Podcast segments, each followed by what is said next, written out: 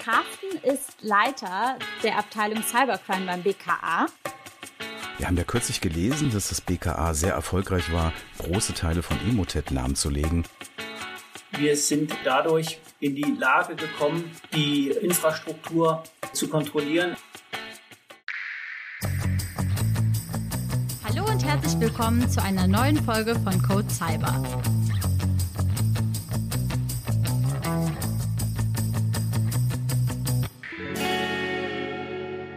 Heute kommt nun der zweite Teil unserer Sonderfolge mit Carsten Maywirth, der den Bereich Cybercrime beim BKA leitet. Deshalb will ich euch auch nicht lange auf die Folter spannen und direkt einsteigen. Bei Cybercrime as a Service, woher kommen denn da die Täter? Das ist ganz schwer zu sagen. Wir haben bei unseren Ermittlungen, stellen wir natürlich schon fest, dass viele Spuren immer wieder, ich will es mal so sagen, nach Osteuropa weisen. Das ist schon einer der Schwerpunkte, den wir bei unseren Ermittlungen immer wieder begegnen.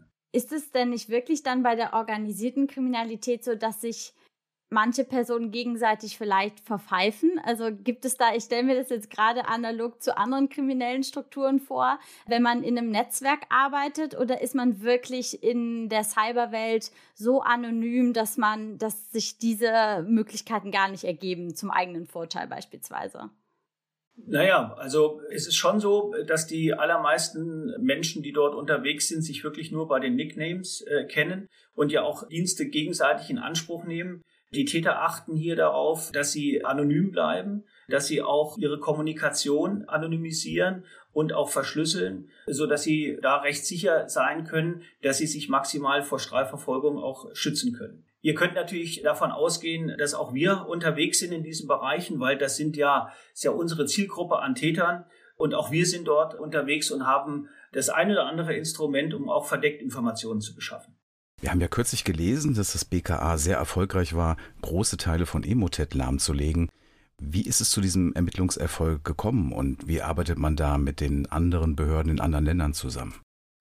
Ja, das waren Ermittlungen, die in 2018 begonnen haben. Emotet war zu der Zeit große Bedrohung, hat ein hohes Schadenspotenzial in Deutschland verursacht. Und wir haben hier einen Schwerpunkt gesetzt, haben die Ermittlungen aufgenommen und äh, die fangen dann regelmäßig so an, dass man sich natürlich äh, die Schadsoftware anguckt, schaut, wohin die kommuniziert.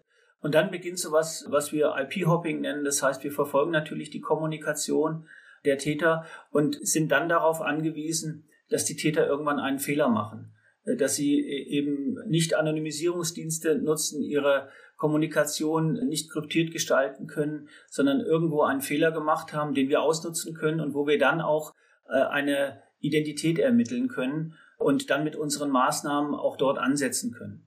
Uns ist es gelungen, die kriminelle Infrastruktur aufzuklären, aufzuhellen. Wir haben sehen können, wie die Täter arbeiten und wir haben einen guten Plan entwickelt und das im Rahmen einer internationalen Kooperation mit den US-Behörden, mit dem FBI, mit den Niederländern, mit den Kanadiern, den Briten, den Franzosen. Äh, und die ganzen Pläne haben dann zu Exekutivmaßnahmen geführt in der Ukraine.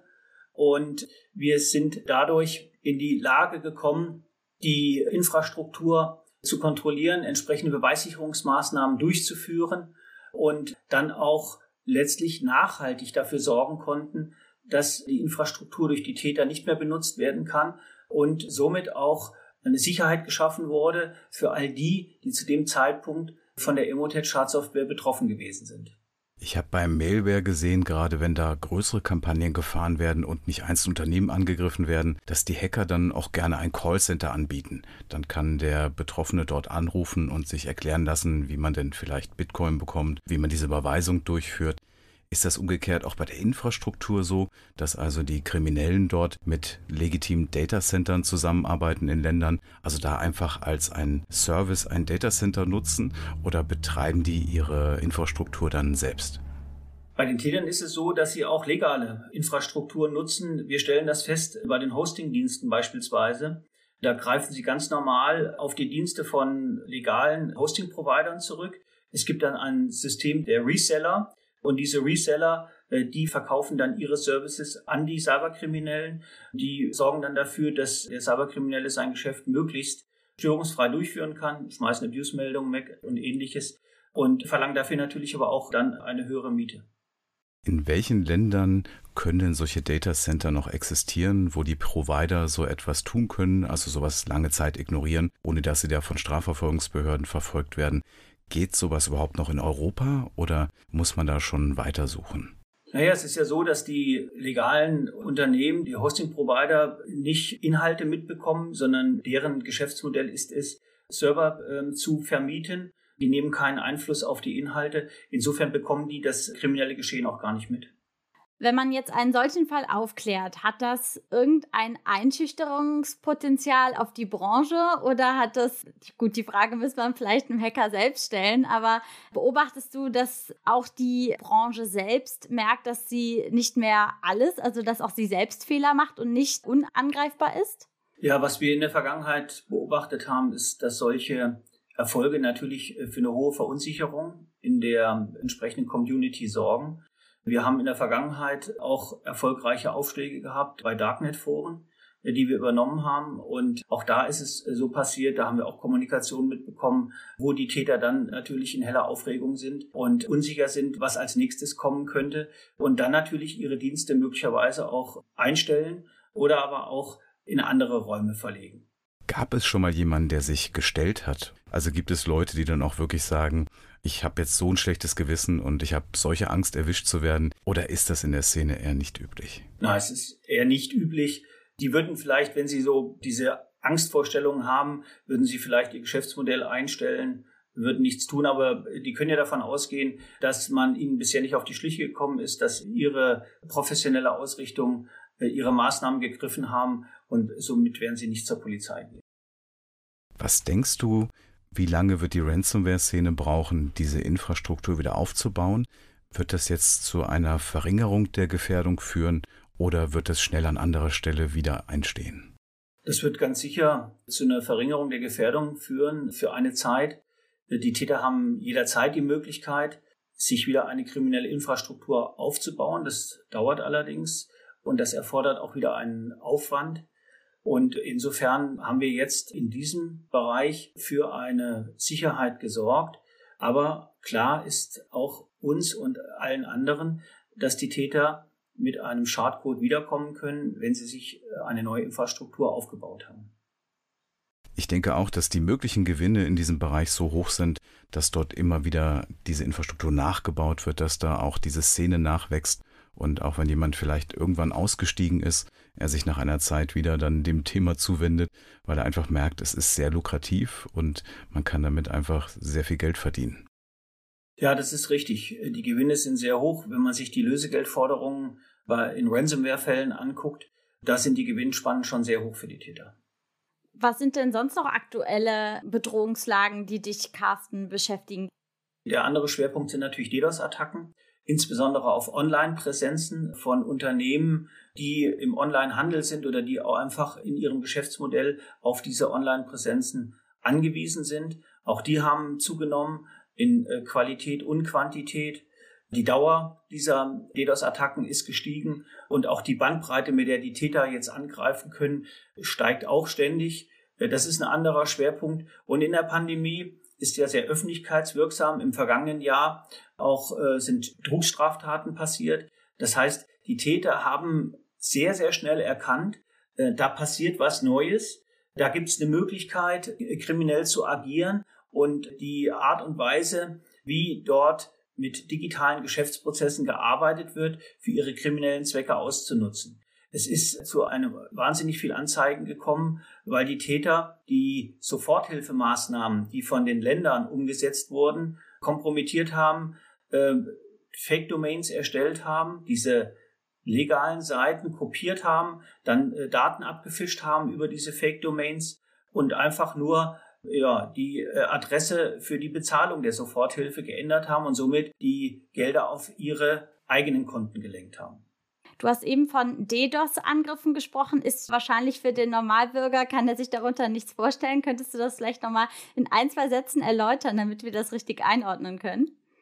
Ja, also DDoS-Attacken richten sich auf die Infrastrukturen von insbesondere Unternehmen, die äh, Online-Präsenzen halten und die Täter gehen vor, dass sie die Systeme dieses Opfers einfach durch die äh, Häufigkeit der Anfragen überlasten. Dann gehen die Systeme in die Knie und das Unternehmen oder das Opfer kann diese Präsenz nicht mehr aufrechterhalten. Und für Unternehmen, die meinetwegen Bankgeschäfte abwickeln oder aber auch Handel, Warenhandel abwickeln, äh, sind die natürlich äh, existenziell. Und äh, die Täter haben so die Möglichkeit, Gelder zu erpressen, Lösegelder zu erpressen, indem sie dem Unternehmen sagen, wir hören auf, wenn ihr zahlt.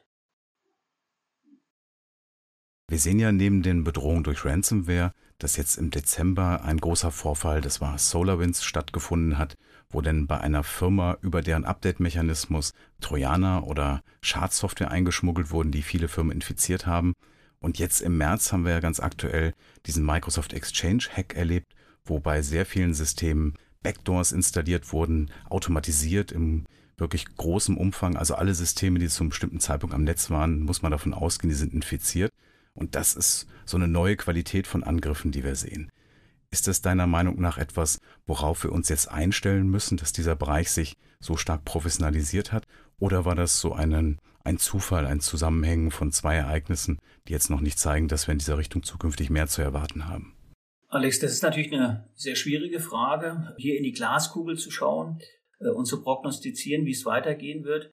Ich befürchte fast, dass das keine Ausnahme bleiben wird, sondern dass Täter, die erfolgreich vorgehen, und da ist es egal, ob sie eine Schwachstelle ausnutzen oder anderweitig äh, zum Erfolg kommen, dass die sich motivieren lassen äh, durch solche Taten und dass sich auch andere motivieren lassen. Und im Zuge des ständigen Anwachsens digitaler Infrastrukturen ist es einfach so, dass sich die Angriffsvektoren erweitern und die Möglichkeiten für die Täter einfach steigen werden. Und von daher gehe ich sehr stark von weiteren Zunahmen in diesem Kriminalitätsfeld aus.